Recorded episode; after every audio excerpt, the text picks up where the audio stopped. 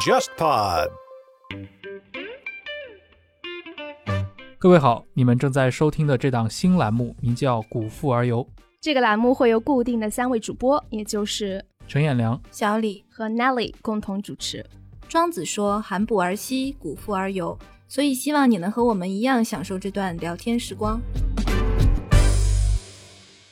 各位听众好，今天我们要聊一部科幻主题的美剧《环形物语》。说了很久要聊这个话题，嗯，对，老实说，我我从心底是抗拒的，因为科幻主题的文艺作品我确实不太看。但是小李老师强烈安利我们，嗯，所以我还是继续去补了。小李老师前段时间在另一个播客上也聊了这个话题。但是当时不是聊《环形物语》是吧？你们聊的是特德·江，对，和肖一之，包括像王侃瑜三个人一起，因为我们很多人都看过他改编的那个电影嘛，《降临》，他是根据那个你医生的故事，你医生的故事改改编的，他也算是一个环形叙事，对，它是非常典型的环形叙事。嗯，你先给我们介绍一下吧，先给我们听众介绍一下这部剧讲的是什么。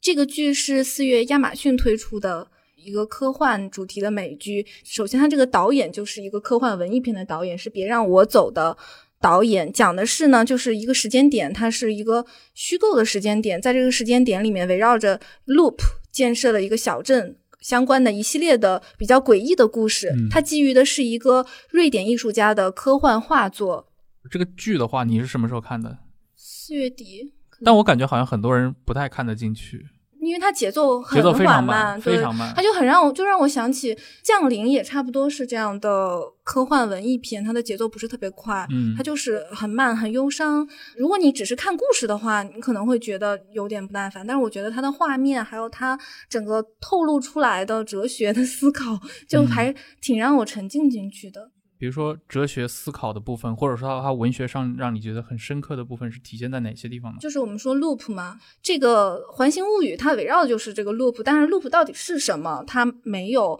很好的就揭示出来。它说的是一个像地下兵工厂一样的一个 structure，但是 loop 它也同时是一个时间上的结构，它是一个回环嘛，嗯，就是我们可以理解的一个故事的开始就是它的结尾，因为它是一个环，整个是混在一块儿的。这个在这个电视剧里面是有比较。强烈的体现的，因为我觉得它整一个剧集，它就是对于时间的一个 twist，就是它是在扭转这个时间。它每一集对时间的处理不一样，有的是快进。有的是有点像穿越，有的是就是有点像我们古代神话里面的烂柯人，有的就是时空静止，它是不一样。就是穿越是你穿过去了还要回来，它那个快进就是你直接就跨越了这个时间，你是回不去的。这个故事也让我想起我很多年前读过的一本小说，叫《爱因斯坦的梦》，它就是根据爱因斯坦的相对论，然后他假设就是说爱因斯坦他做了。我印象中啊，没有记错的话，是做了三十个梦。嗯，他每个梦里面的时间的这个流逝的方式是跟现实是不一样的。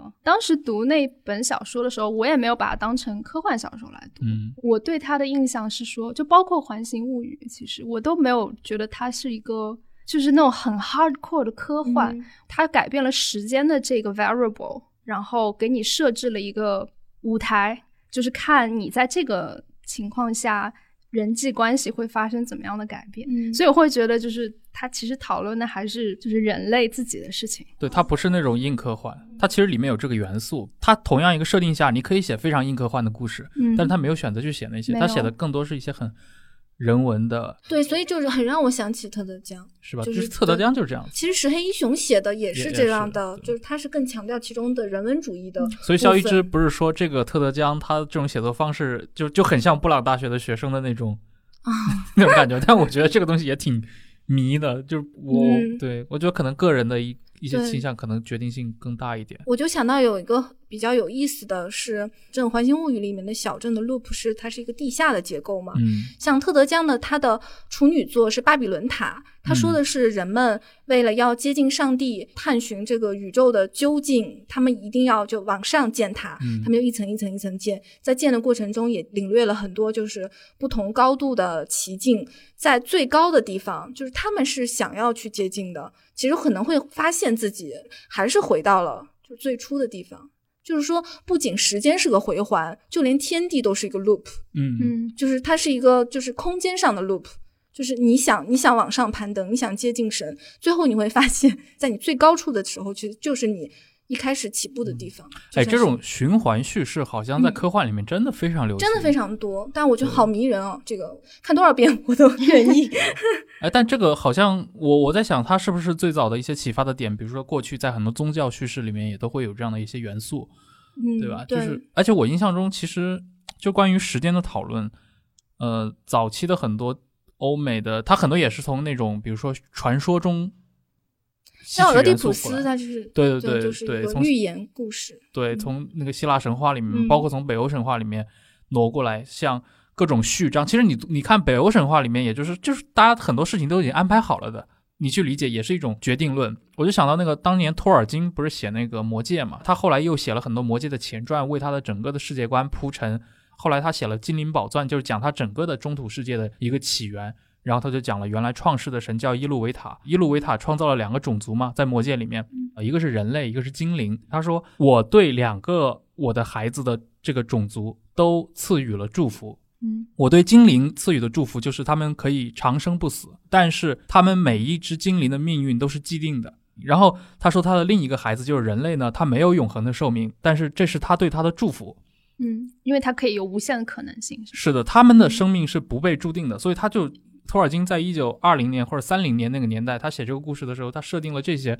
我觉得非常有意思。因为《魔戒》本身就是个影响非常大的这种小说嘛，它影响了后来的很多欧美的一些游戏开发者。然后比如说有一个那个很魔法蒸汽朋克的一个游戏，它里面其实设定了一个什么事儿呢？就是它里面也有人类、矮人、精灵这几个大的种族。最后人类是通过发明了蒸汽机，发明了科技，结果实现了技术上的反超。但是他们后来发现，其实蒸汽机这个东西，矮人这个种族早就发明出来了，只是矮人一直没有想好怎么去使用它。但他后来揭示的一个命题是什么？因为人类的寿命很有限，而矮人的寿命其实是远比人类要长得多的，所以矮人根本不急于去把他们的发明进行一个我们今天说啊变现嘛。但是其实这些就是寿命对于人类行为的一个影响。我觉得这也是就是为什么就是西方的这些文学作品，无论是奇幻也好。科幻也好，包括他们的一些古代的传说，他们会去讨论这种时空、寿命和人的具体行为的这种关系。我觉得可能环形的叙事就是最近几年很火的，它也是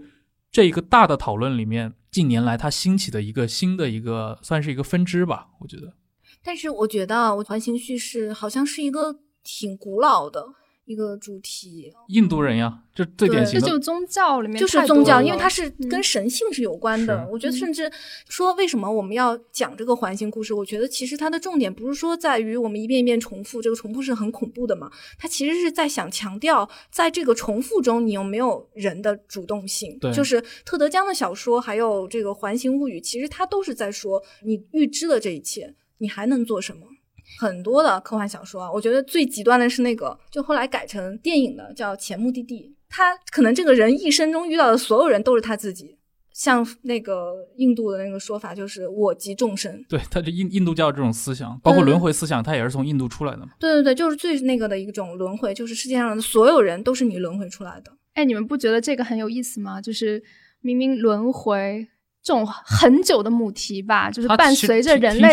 历史对那么那么久几千年，但是你放在像科幻这个这么向未来看的，对，就是我其实一直想的一个事儿。其实你刚说的，比如说轮回这种思想，嗯包括你刚提到的所谓巴比伦塔那个主题，无非就是到最后我又回到我的原点，听上去非常像那种老生常谈啊。嗯但是嗯，他在科幻小说里面为什么就能突然爆发一个还不错的一个魅力？神性在科幻里面的作用吧，我不知道，我我觉得是因为他写的好。是因为嗯他每一层描述的，他不是干巴巴的跟你说他怎么回来了，他是有非常丰富的叙述，让你去相信他们花了很多很多的力量就到达了第几层，嗯啊，这就是非常非常具体的一些描述，让你去相信这个处境。哎，你刚刚提到一个事情，我觉得非常有意思。你刚刚提到，其实神性在科幻小说里面的这么一个影响嘛就，特德江的那个，呃，我觉得都不只是特德嗯江，你其实你说刘慈欣的小说里面也很强调这一点的，是有的，嗯，对对对，其实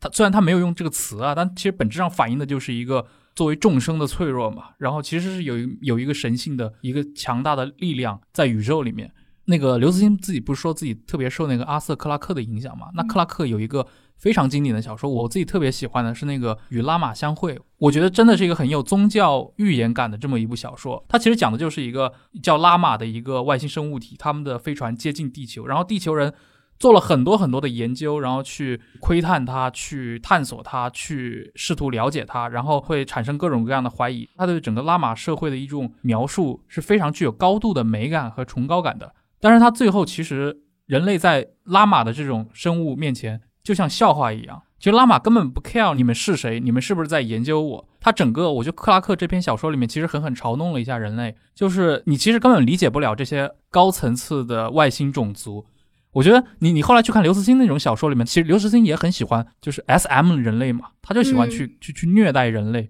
我后来看了《拉玛相会》这个小说之后，我非常能够理解为什么刘慈欣说他深受克拉克的影响。我虽然科幻小说看的不多，但是根据两位刚才的描述，我会觉得就是我们现在当代的科幻作品，它是不是已经抛弃掉原来的那种乐观主义叙事，或者说是抛弃那种向外探索的那种？反而是回归到去探索人类的本性，应该很早很早就抛弃了。因为科幻小说大部分都是不太乐观的。其实科幻小说，我觉得科幻作者他从很早的时候他就已经在反思这些问题了。因为科幻给了他一个很好的载体嘛，尤其在一些。国家里面，他们去探讨现实问题会有很多很多的障碍，但是你是个科幻，你你可以幻想未来，那你其实可以做很多的设定。嗯，你像那个罗伯特海因莱因不是有一个非常著名的小说《星际伞兵》嘛？他后来也改编成了那个美国电影，叫《星河战队》。它的基本背景就是一个穿着像德军制服一样的，然后说你得参军，你才有公民权，直接第一分钟就默认这个框架，然后整篇一百多分钟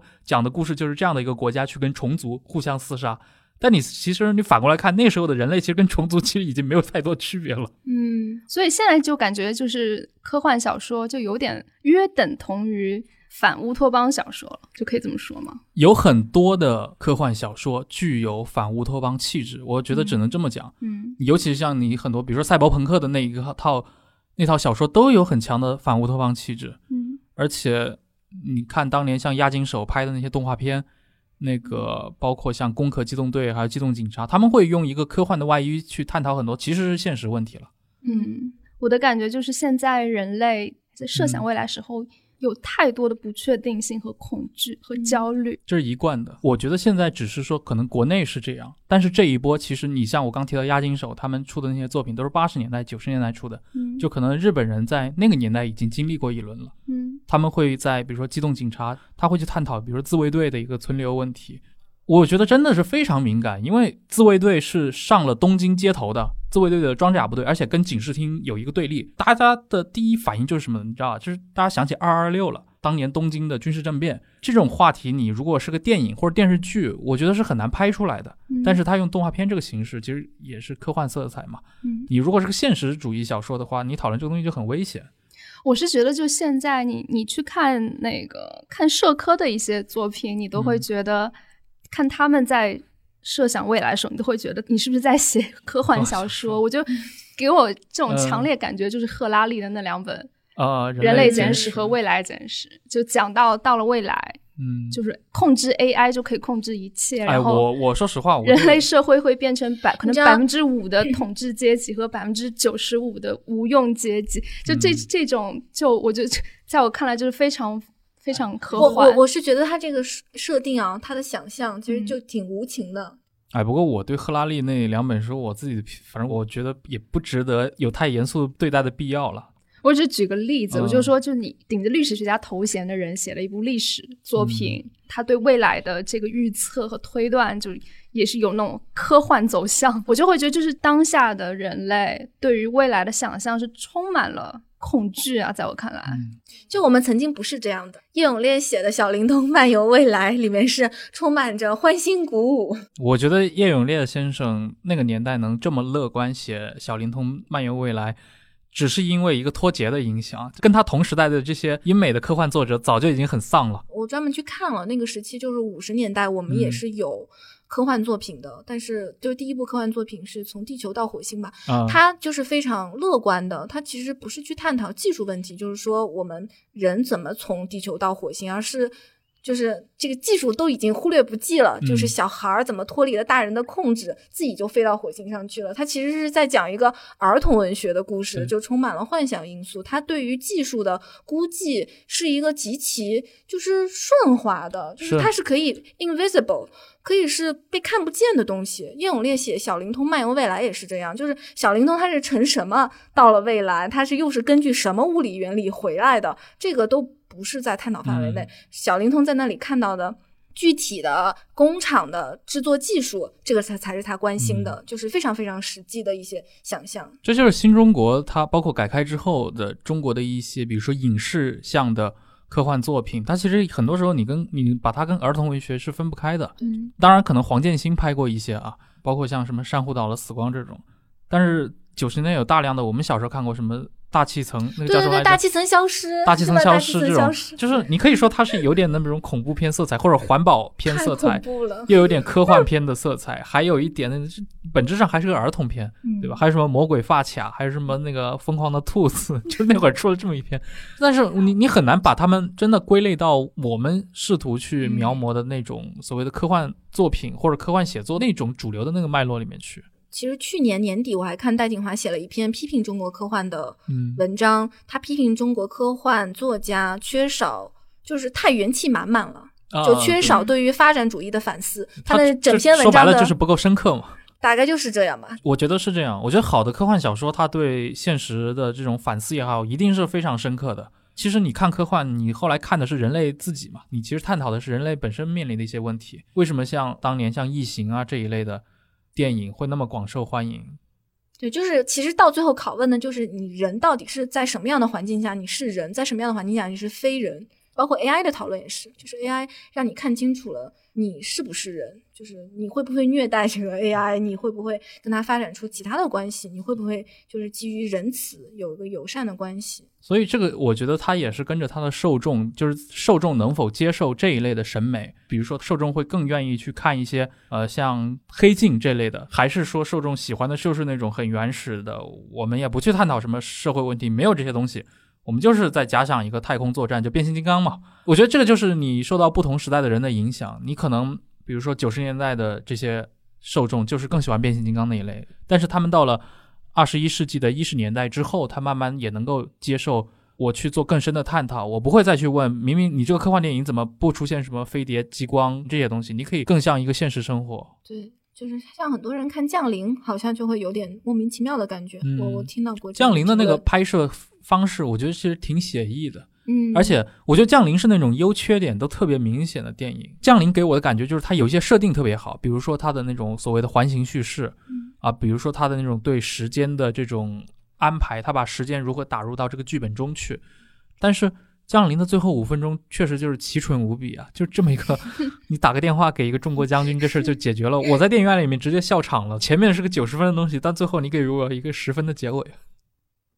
其实刚才说到就刘慈欣啊，嗯，我就想到大家都会批评刘慈欣说嗯他的小说可能更加重设定，对于人物就是有一些所以所以刘慈欣的小说是那种集体主义感非常强对对，非常强。但是其实我想他其实他也有他精神上的追求，就是朝闻道就是说人类对于知识的渴求到底嗯是可以奉献到什么程度？对，所以有时候《三体》算是一个，确实是他的一个集大成作嘛。他会把自己早期作品里面一些小的概念，作为一点点切片，都塞进这个大的小说里面去。嗯当然，我第一次看完《三体》整个三部曲的时候，肯定还是很震撼的嘛。嗯但后面我可能还是会觉得，就是里面有些东西是我我会觉得刘慈欣缺了的，他没写的。就比如说《三体》里面渲染的那种对死亡的恐惧。我觉得刘慈欣把这一点写过头了。当然，他故事编得很好啊，整个的世界观设定的很好，但它里面的人类真的不像人类，它是里面的人类更像蟑螂。这个就是非人的地方，就是说特德·江的人文主义就非常的强大，他告诉你人可以在很恶劣的情况下仍然保持人的尊严。这个我们即使去只是读历史的话，你都会发现，在一个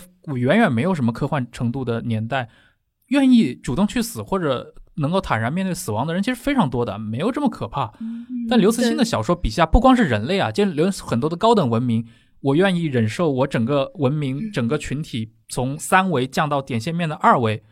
我愿意忍受这样的痛苦和单调，只是为了活下来。这就是卑劣的地方，就他他嗯可能把卑劣的这种求生的心态给夸大了，放的太大了，放的太大对对。对但这可能不是刘慈欣的问题，这这可能是当代文学的问题。但我觉得这些跟刘慈欣本人的生活是有非常大的联系的，因为后来《纽约时报》不是写过刘慈欣吗？嗯，他当时跟《纽约时报》的记者描述了他小时候，应该是七十年代，他在山西还是河南，他见证一场当地爆发了洪水，他亲眼看到了很多尸体漂在水上的这个场景。他说那个事情深深影响了他的那个青少年时代，嗯就这种对死的恐惧、对饥饿的恐惧，这就是跟他个人那这就是这一代根中国植在这一代人的心中的。就像我小时候，比如说我回到老家，我经常会看到，就有些人吃饭能吃的特别多，就跟大胃王一样吃的特别多。我当时还问过我爷爷，就是这菜也不好吃，为什么他们能吃这么多？恐惧啊，他就是对，这些就是因为他们从五十年代、六十年代过来，养成了这种习惯。你哪怕到了一个物质相对来说更充裕的时代，你这个生理上是改不过来的。我原来也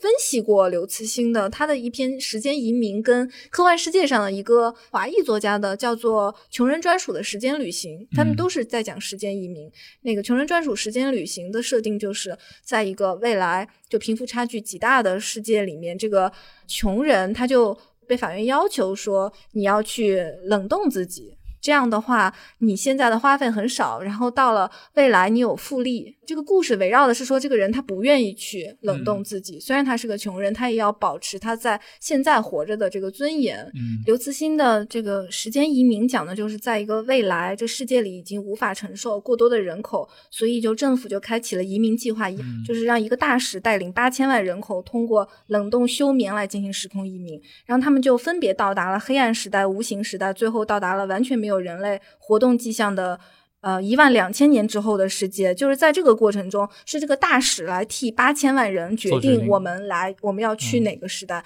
同样是说冷冻，但是你能看得出它的侧重点不一样，就是一个在讨论有没有被他人冷冻的权利，另一个是在说我要带领八千万人做什么样的选择。就我觉得你刚提到的这个，其实很典型的反映了，就是假设你作为一个小说家，你有很多现实的一些话题，你本身不是为了讨论科幻而写科幻小说，你本身还是为了讨论人类社会的很多根本问题来讨论嗯科幻小说。比如说像他刚说的这个设定里面，对吧？你穷人，你只配冷冻自己，然后用自己的时间来交换未来的这些，比如说无论是储蓄也好，还是将来的这个资源嗯，也好，它本身讨论的还是一个贫富的问题。对，对，但它设定了一个更此间此刻的问题。对，它设定了一个更极端的框架，然嗯后把它更血淋淋的展示给大家。我觉得是郝景芳的那个《北京折叠》就是一样的嘛。对对你现实中，除非是一个非常好的一个现实主义的故事，你找了一个特别好的例子，能够把这个展示给别人。但相对来说，科幻小说就更直接一点。嗯，我直接把它推到极致，我就告诉你有这这个城市他妈被折叠过来，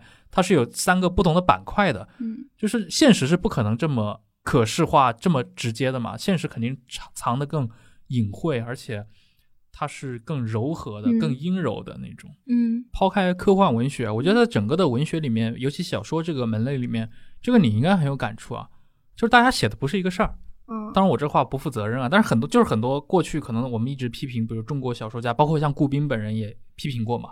后来他自己也饱受批评，他就说很多中国小说家，他不是说短篇小说啊，他说长篇小说，就是很多作家还在憋着怎么写一些好故事，找素材。就是关于故事的讨论，难道还要写吗？就是你十九世纪的这些，无论是现实主义作品、浪漫主义作品，有战争与和平，有这些，他已经把故事写完了。就是你哪怕觉得你找了一个新的故事，但是这个品类早就哦，已经对我存在了。同意啊，我非常同意这个。就是所以二十世纪之后的这些作家们，就是我们看到，比如说西方的作家也好，或者拉美的作家也好，第三世界的作家，很多已经开始在探索，他们已经不往故事本身上去用力了，他们更多会探索，比如说结构性的东西，或者其他的一些方向。顾斌当时会批评中国的作家还在想着怎么来写一个故事，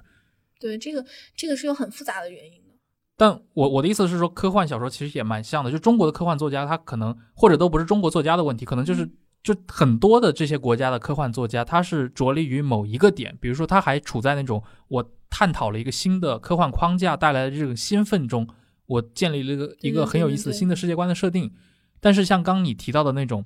有那么一类的科幻作家，他已经就是不想去讨论这些东西了。他可能就更愿意往人的内心或者讨论更人的这部分。对，就是讨论就是它最基本的东西，人的尊严、人的权利，这个好像是说，好像是很基本的东西，但是它可能会被被忘记掉。跟你说的这个顾斌的观点非常相似的是，就是一个老师他就批评我们国家 很有名的一个作家吧，啊，就是批评莫言啦，啊就说莫言的小说很像古书艺人，就是嗯讲故事的技巧非常的高妙，但嗯是除了故事，我们又能得到什么呢？就是那我去跟听看你的小说，跟我听古书艺人，我没有任何区别。我他就是我大概能懂，他的意思就是他的那个 intelligence 的部分，嗯嗯或者是说对于精神的追求的部分不够。就是 What's the moral of the story？对对对对对，嗯其实他那个老师同样批评了《繁花》，啊就是也是认为这个，就是那我们哎，我也是，我有一次听，我就我上次就看那个金宇澄去许知远那个节目啊，十三幺上，嗯金宇澄就带着许知远非常兴奋的穿街走巷，走过那些弄堂，然后告诉许知远说，每一个窗户背后都是一个，他原话怎么说着来着？都是一个你就你根本想象不出来的这些故事。呃，但我觉得这个东西，世界上不是千千万万，对吧？我把你带到什么巴黎去，也是每一个那那些房子，可能上海这些房子可能顶多一九三零年造的，人家什么一七三零年造的，就是你不能老老在这个上面去挖掘，那就没有尽头的。所以我觉得这方面其实史杰鹏，当然我我不是史杰鹏吹啊，就是我觉得我觉得史杰鹏，我们不探讨他的小说到底艺术成就到底多高吧，但至少他的自我探索，我觉得脉络是很清晰的。史杰鹏他作为一个北师大的做古文字的教授嘛，他肯定一开始的能力是在写古代小说这一块，所以他一开始写什么亭长小五啊、殷奇传呀，包括像什么赌徒陈汤这种，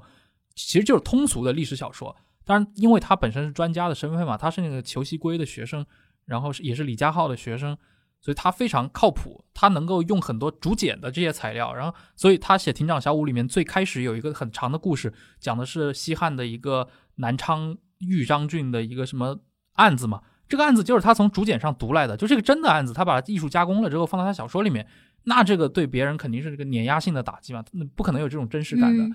但是其实他那套就是零五年到一零年之间这套故事写作，你看了四五个小说之后，你也知道走到尽头了。嗯我看不到任何新的东西了。就是你的故事总是能够有新的，但是对我来说，你已经写完了。所以到二零一三年之后，他出了一本书叫《楚墓》，其实我我非常推崇这本书。当然，他那个结尾也会有有一点点崩啊，但是我觉得《楚墓》其实他已经在开始玩结构了，他的文学性往前跨越了一大步。后来史杰鹏也跟我说，他说因为出了《楚墓》，他其实有大量的原来的这个读者就很不满嘛，就流失掉了，说你这个东西写的没有以前这么爽了。但是其实他整个的文学性是高了很多的。嗯我就觉得这个就是就是我们刚讨论的那个问题嘛。对，就是按说的话，每个作家你如果一直在写，你一定是有这个自我突破的欲望的。你不可能说到了五六十岁还在想一个什么新的故事，找一个新的素材。但我会觉得，其实可能你刚提到那位老师对莫言的批评也有点苛刻啊。我是觉得，其实莫言的小说里面是有一些，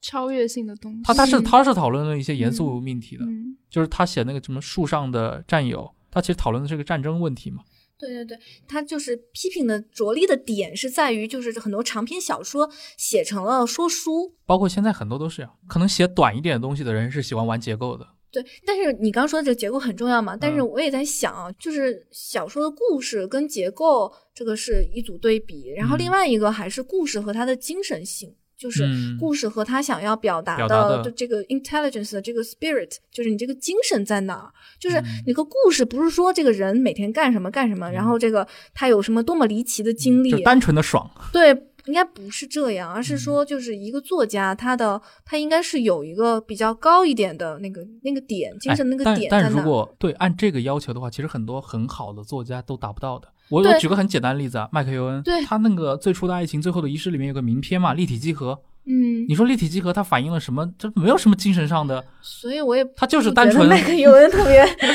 他就是单纯他想象力特别牛逼。他的想象，他他这个想象力跟什么人类现实、跟我们社会关怀没有一点关系的，它纯粹是一种想象力的展示。我我我是觉得，就是因为中国啊，中国就是太多作家，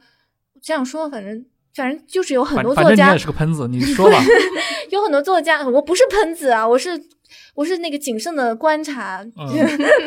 就是他是他是说他们很喜欢说我们是不及物写作嘛，就是嗯，怎么怎么解释这个不及物写作，我觉得也是他们就是会觉得自己比科幻小说要高级的地方。你们能理解吗？因为科幻小说很多都是在处理一个现实的问题，就是嗯我们现实，比如说能源不足啦，我们怎么办啊？哦我们那个哦我们很未来大家贫富差距越来越大，我们要我们要怎么办？什么嗯男女平等，对，大气层没了，我们嗯人要怎么办？就是一些比较稍微现实的一些议题。但是很多纯文学作家他们会认为，我们我们不要去处理这些及物的问题。哎，等一下，我我我插个问题啊，嗯。这个是中国的小说家喜欢自我标榜的，还是说在全世界其实是有的，就是我记得是看米沃什的一个文集里面，就是他有在反思这个问题，就是说嗯。为什么作家要想去不及物，其实不及物写作和集权社会是同构的。嗯，啊？因为你本来就没有办法去讨论现实性问题，对对对所以我干脆就回避。对对，那你要这样想的话，纯文学的现状我们就很可以理解了，嗯，对不对？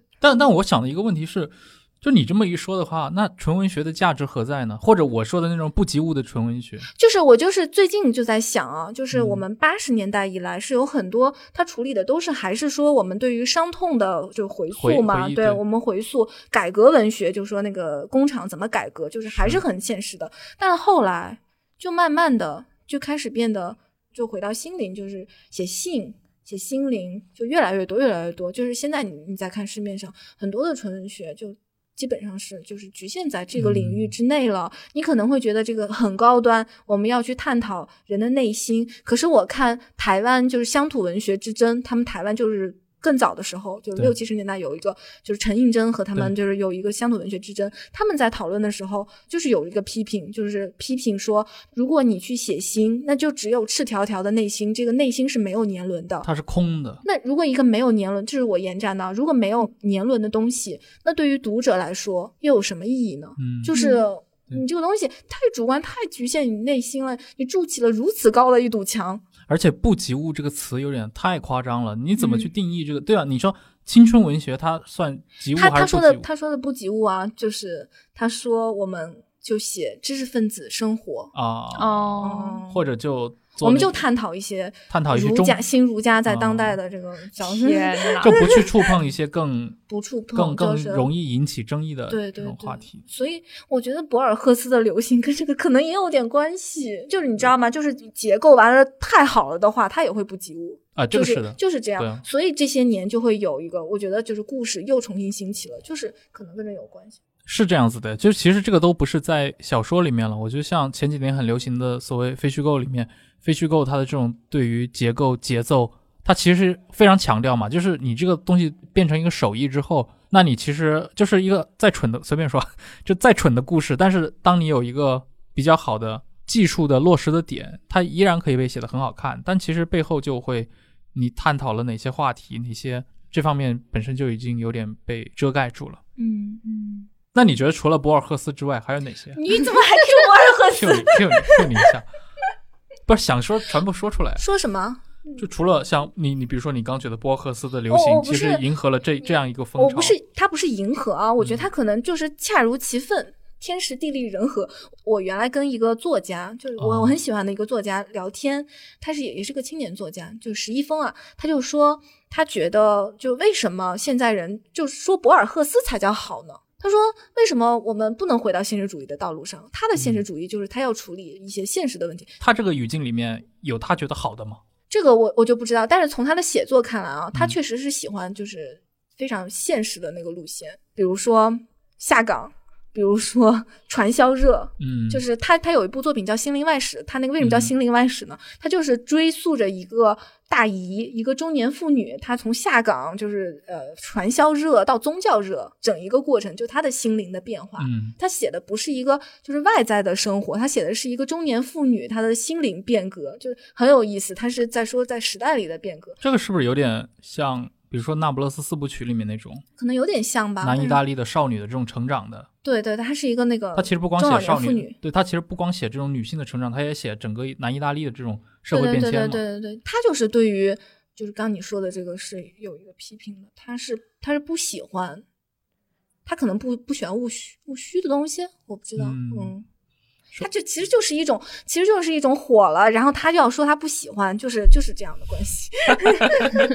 你这自己把自己解构掉了。不是，就是你知道这个风潮肯定是一个一个过剩了，嗯然后大家肯定是有点对当完全没有这没有博尔赫斯没有这些东西的时候，当你只有所谓的一些比如革命写作或者说纯现实主义写作的时候，其实那那会儿的人就会觉得也需要这些了。对，就是这样。它是一个庇护你的地方，在嗯这个地方地方你可以不用讨论政治，但是你这个走的太过了，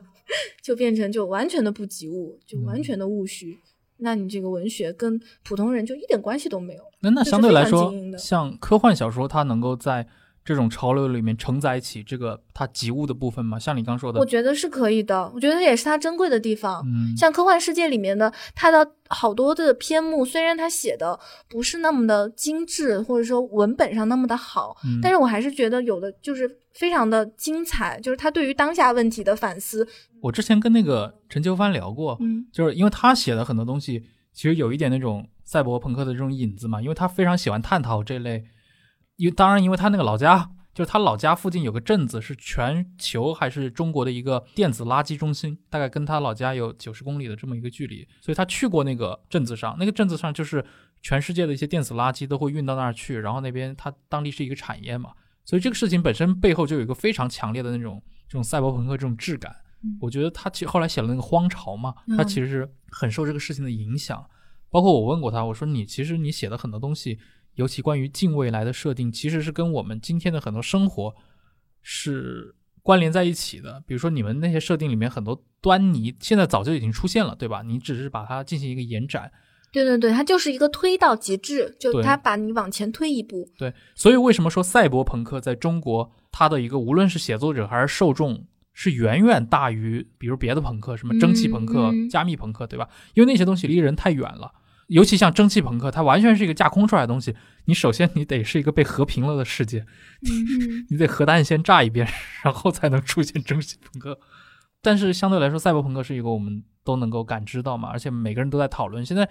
严肃媒体都在讨论这些事情，对吧？是吗我们嗯大数据的，包括最近那个健康码，杭州对，实杭州行的那，个这个事情非常科幻啊。太可这不就是黑镜那个第二季的那个故事吗？对对对对对，打分嘛，就是就是打分，它比那个还要严重，它都不是社交，它是一个由上至下的。对，就是你吸烟喝酒，所以我在想，刚才小李说的那个戴锦华老师对于科幻小说的批评，我觉得他并不只是在批评科幻小说，我觉得他是哦在批评整个中国社会。对，那篇文章太好了。嗯，我觉得就是中国本土的科幻小说之所以那么乐观，是因为我们整个社会对技术进步这件事情就是很乐乐观。这就是那天洪晃跟应该是跟 CNN 还是跟谁连线，反正跟一个美国媒体当时连线，嗯然后当时说的这事儿，红晃在里面引了李彦宏前段时间说的那个话嘛，就是说中国的民众是愿意啊用自己的隐私换取生活的便利的。洪晃他说，我其实我是认同李彦宏的这个看法的。嗯他认同不是说他认为这句话本身有正当性，而是他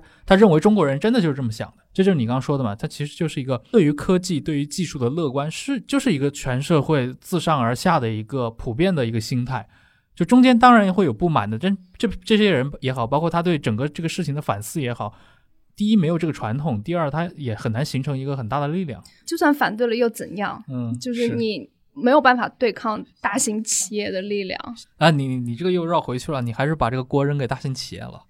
大型企业在中国就是跟跟嗯国家是同构的嘛。对我我就想到一个那个啊，就是跟你刚说大型企业和国家这个也有关系，就是叶永烈的《小灵通漫游未来》里面就是有说我们现在是呃中国的第八十八工厂，它其实啊就是说的是一个巨型的这个中央可以统摄到所有地方的国企，然后这个国家非常的兴旺发达。就我我就在看呃叶永烈先生不是。呃，前一阵子去世了，然后关于他也有很多的文章出来，然后我就看到了一篇，我觉得写的特别好，就是韩松也是啊科幻作家，他写的一篇，他是把叶永烈和 H.G. 威尔斯，嗯就是他们两个处理时间机器对比，就是两个人处理的都是 time travel，但是非常不一样。就是在对比中就发现了叶永烈的为什么不一样。他这个文章的标题叫做《我们生活在叶永烈设计的未来里》。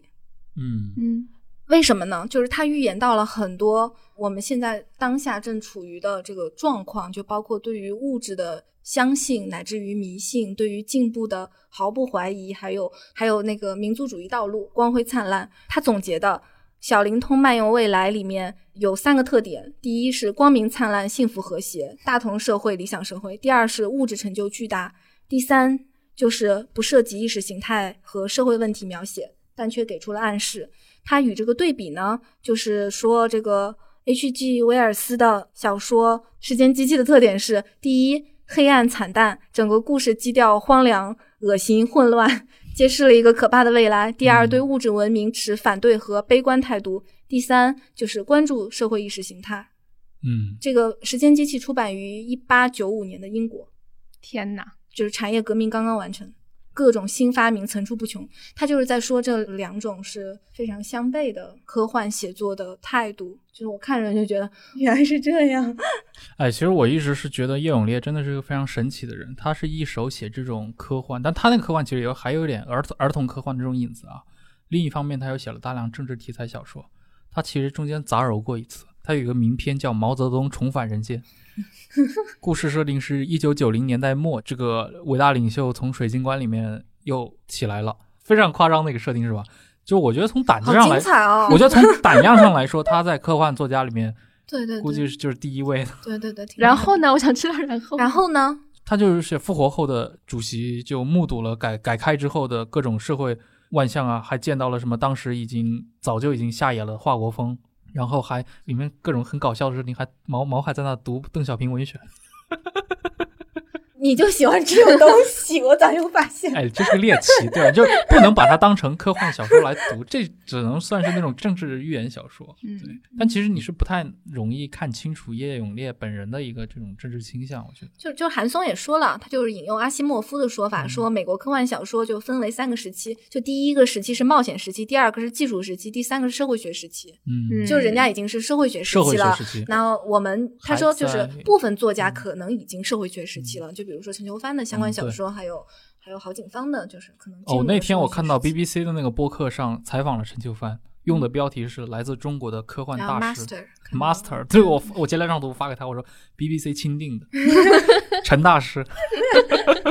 就 Master 好夸张啊！对，我觉得你刚说那个。就是社会学时期，这个这个好对，不是我说的啊，这个阿西莫夫说的，这非常到位。就是 这个可能在苏联或者在法国或者在美国或者在英国这样的一个有持续性的科幻传统的国家，它就是完整经历这几个阶段嘛。但是在中国，它是一个科幻传统被打断了的国家。你比如说，从梁梁启超那一代人的那种科幻传统、科幻写作，包括我很早之前跟肖一之聊过的，像当年的余万春他们晚清的这种。所谓的也有那种带科幻，就是什么潜水艇啊，会进入到他们的视野里面来。这种写作其实没有跟后来的八十年代那一批复兴的科幻有一个很直接的承接作用。所以在八十年代之后，可能中国人，尤其最近几年，当然有科幻世界这样非常优秀的杂志在坚持，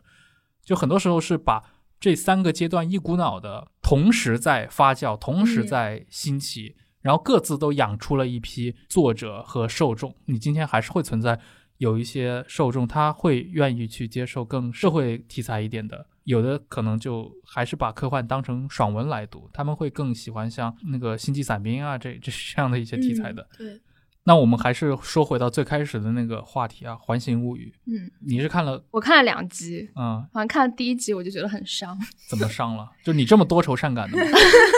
完全看不出。对我本来没有觉得我是那么多愁善感的人，但是第一集真的是莫名其妙让我唤醒了我很多儿时的回忆。因为第一集的主角是一个小女孩嘛，她和他妈妈一起生活，然后有一天他从学校回家，发现他整个家都没了，嗯，他的妈妈也不见了，对，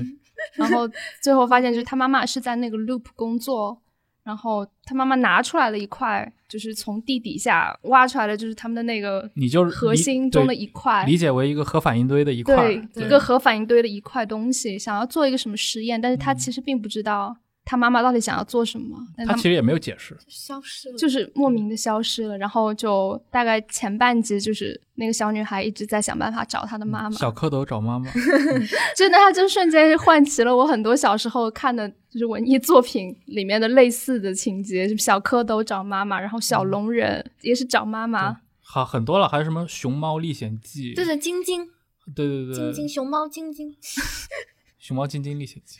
我们的共同的回忆。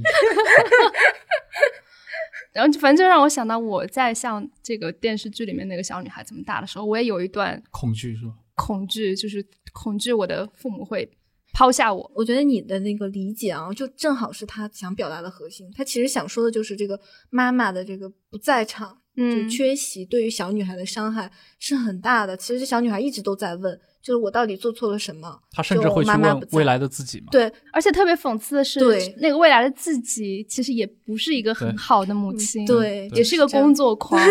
然后给他的儿子造成了也造成了一定的伤害。对，这就是所以最后第一集的结尾，我真的是泪奔，因为最后就是那个小女孩的未来的自己，就成人的版的那个女孩子，她意识到了就是作为母亲的责任，然后她就跟她的儿子说，就 I will always be there for you。嗯，嗯，然后这就是第一集的结尾，然后我就觉得，嗯，不是我我脑海里的那种科幻的作品，它讨形叙事讨论的还是人的问题，是，就是他的科幻只是他促进这个故事本身的一个一个道手段，一，个一个工具而已。对，嗯有些我觉得其实好的科幻小说可能分成有几种啊，一种就是这一类的，就是它能把科幻元素作为一个特别妙的工具，就是你失去了这个工具，你讲不成这个故事。嗯还有一个是特别好的建立一个世界观，比如说像《美国众神》这样的，我就不分它是奇幻还是科幻啊，它这类的其实它是这种设定嘛，你的一个信仰，你的这个对神的崇拜，对吧？你到了一个新的以科技为尊的世界里面会变成什么样子？他这种世界观就很好。嗯，包括像高保奇人也是，他也是胜在他的世界观，但是他的故事可能就讲得很一般。嗯，就是如果按这种来区分的话，其实他们两个阵营还是区别的蛮大的。是。那我们今天也已经聊的很多了，这一期节目就到这里，感谢各位的收听，那我们下一期再见。谢谢大家，再见。拜。